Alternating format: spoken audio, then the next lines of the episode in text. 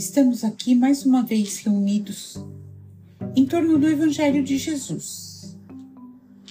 Então vamos nos preparando, vamos serenando a nossa mente, buscando uma posição confortável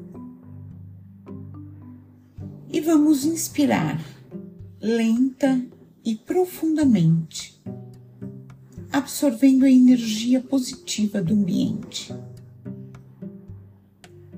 Expiramos, eliminando nossas negatividades e relaxamos. Inspiramos,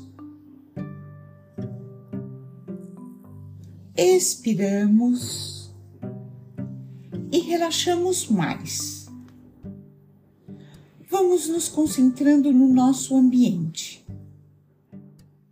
procurando nos sintonizarmos com os amigos espirituais que já estão aqui presentes e que darão sustentação ao nosso Evangelho.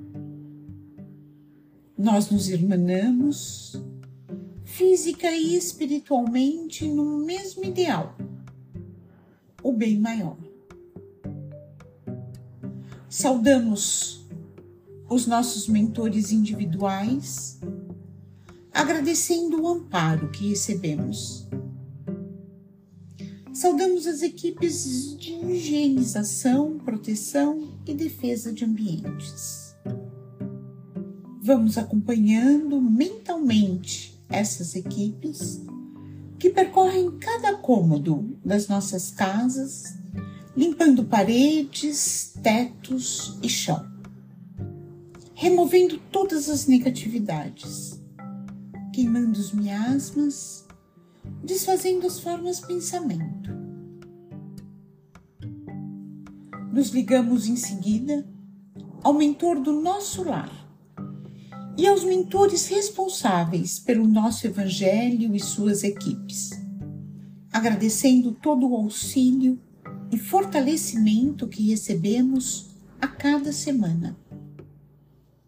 E dessa forma, chegamos aos planos de Ricardo e os cruzados, sempre atentos à segurança e guarda das nossas casas. Pedimos que eles reforcem essa segurança e junto com esses soldados, vamos até os planos dourados de Ismael, o anjo tutelar do Brasil, cuja missão é a evangelização do povo brasileiro. Nos colocamos à sua disposição para auxiliá-lo nessa difícil tarefa. Ismael nos acompanha até os planos de nossa irmã Maria de Magdala exemplo maior de reforma interior. Pedimos que ela continue a inspirar a nossa própria reforma. E com Maria de Magdala, seguimos até os planos de nossa mãe, Maria de Nazaré. Maria nos recebe e nos envolve em seu manto azul de luz. Pedimos que dulcifique os nossos corações, aumentando a nossa capacidade de amar e perdoar. Maria nos convida para irmos ao encontro do Mestre Jesus, que já nos aguarda. Agradecemos ao Mestre pelos seus ensinamentos. Pedimos que esteja sempre ao nosso lado. Pedimos as suas bênçãos e ele nos convida para irmos até os planos do Pai Celestial, através da prece que ele mesmo nos ensinou.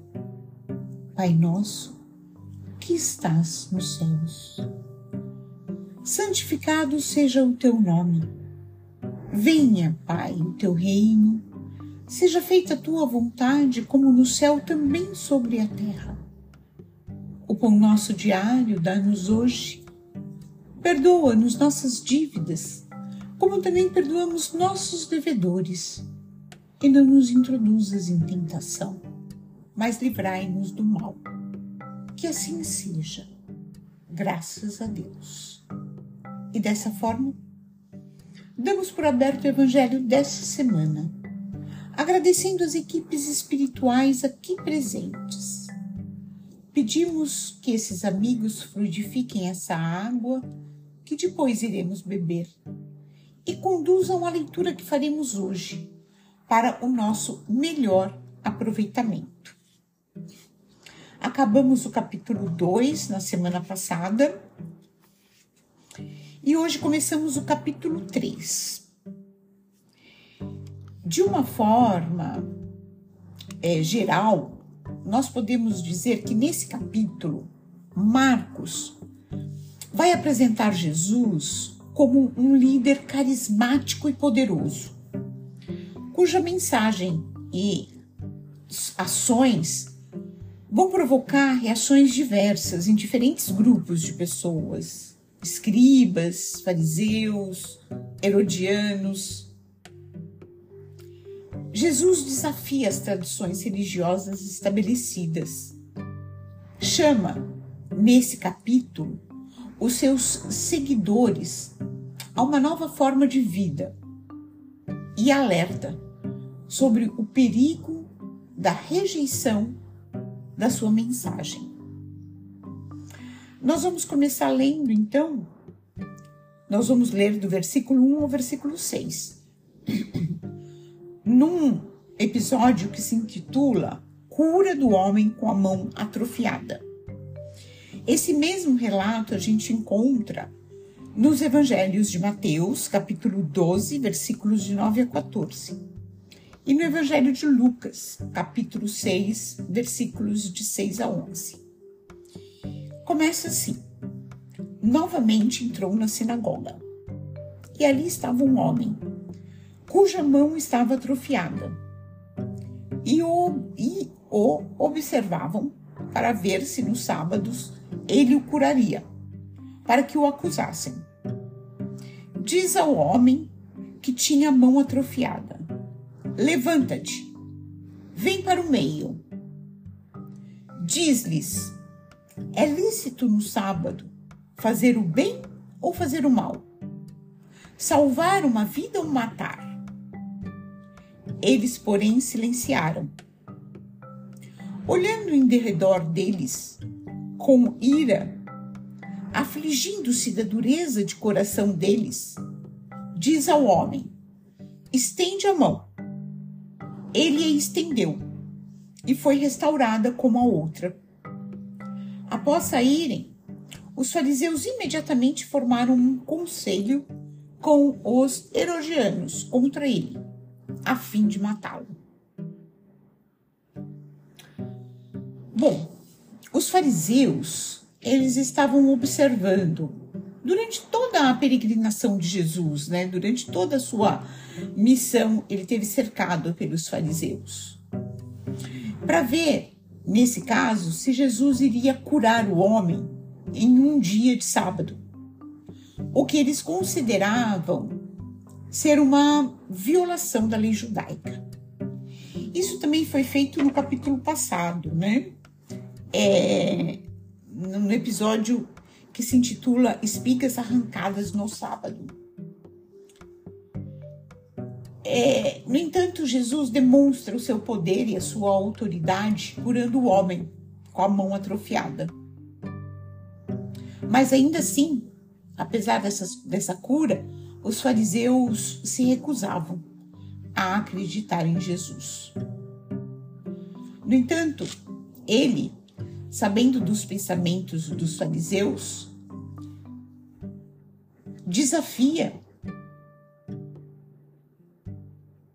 eles com uma pergunta: se era correto fazer o bem ou o mal em dia de sábado? E se era correto salvar a vida de alguém ou matar? E como ele não obteve nenhuma resposta, ele então cura a mão do homem, a mão atrofiada do homem. E os fariseus ficam indignados e começam a conspirar contra Jesus. Interessante também notar, observar que Jesus externa nesse episódio ira e aflição, mostrando que ele era um ser humano, ele tinha sua parte divina e ele tinha sua parte humana.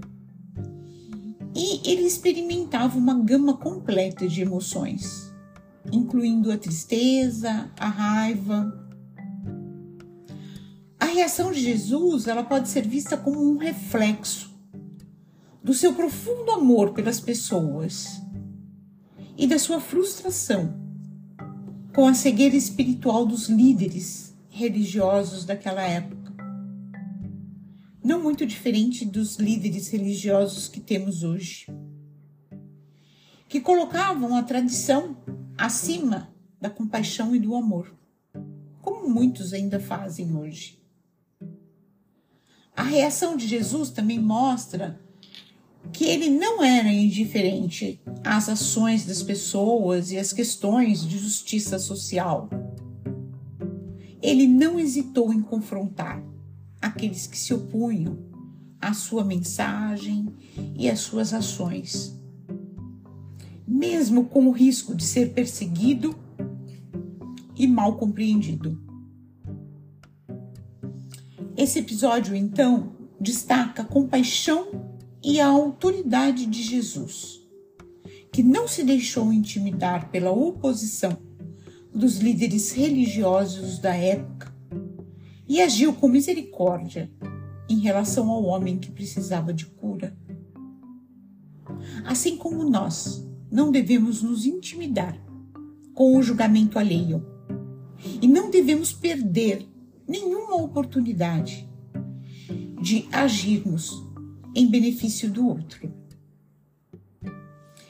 Esse episódio também destaca a hipocrisia e a falta de compreensão dos fariseus em relação à verdadeira natureza da lei e da vontade de Deus, coisa que nós ainda estamos aprendendo.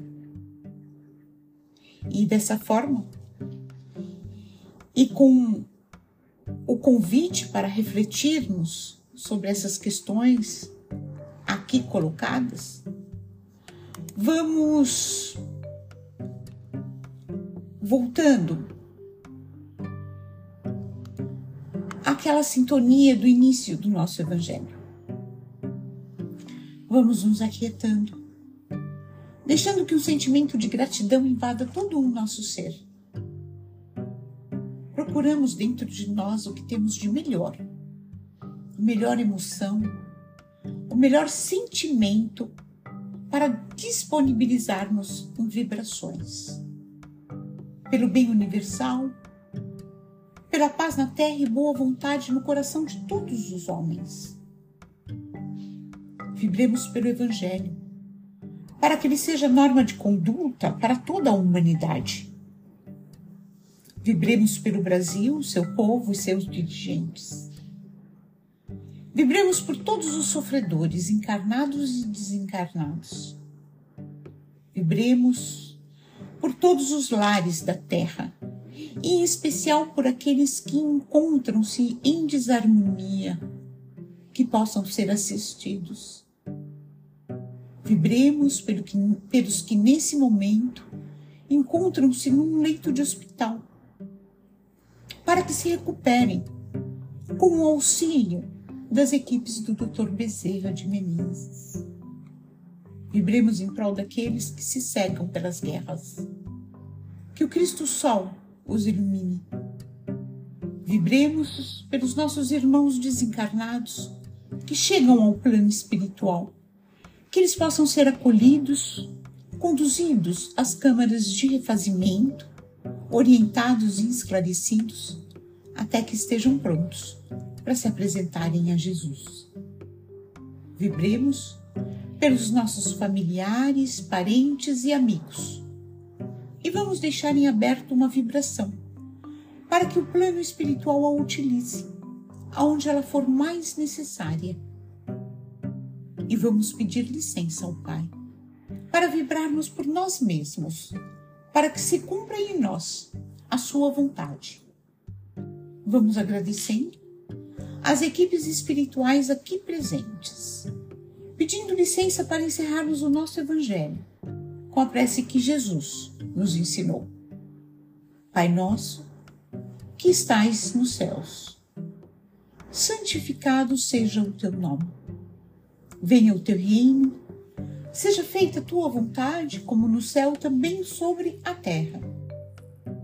O pão nosso diário dá-nos hoje Perdoa-nos nossas dívidas, como também perdoamos nossos devedores. E não nos introduzas em tentação, mas livrai-nos do mal. Que assim seja. Graças a Deus. E dessa forma, nós vamos encerrando o nosso Evangelho, o Evangelho dessa semana, deixando um abraço fraterno em cada um de vocês, lembrando que amanhã, simbolicamente, comemoramos a paixão de Cristo e a, no domingo, a Páscoa. Que esta Páscoa nos traga paz, felicidade e muitos momentos doces, doces para desfrutarmos. Um abraço fraterno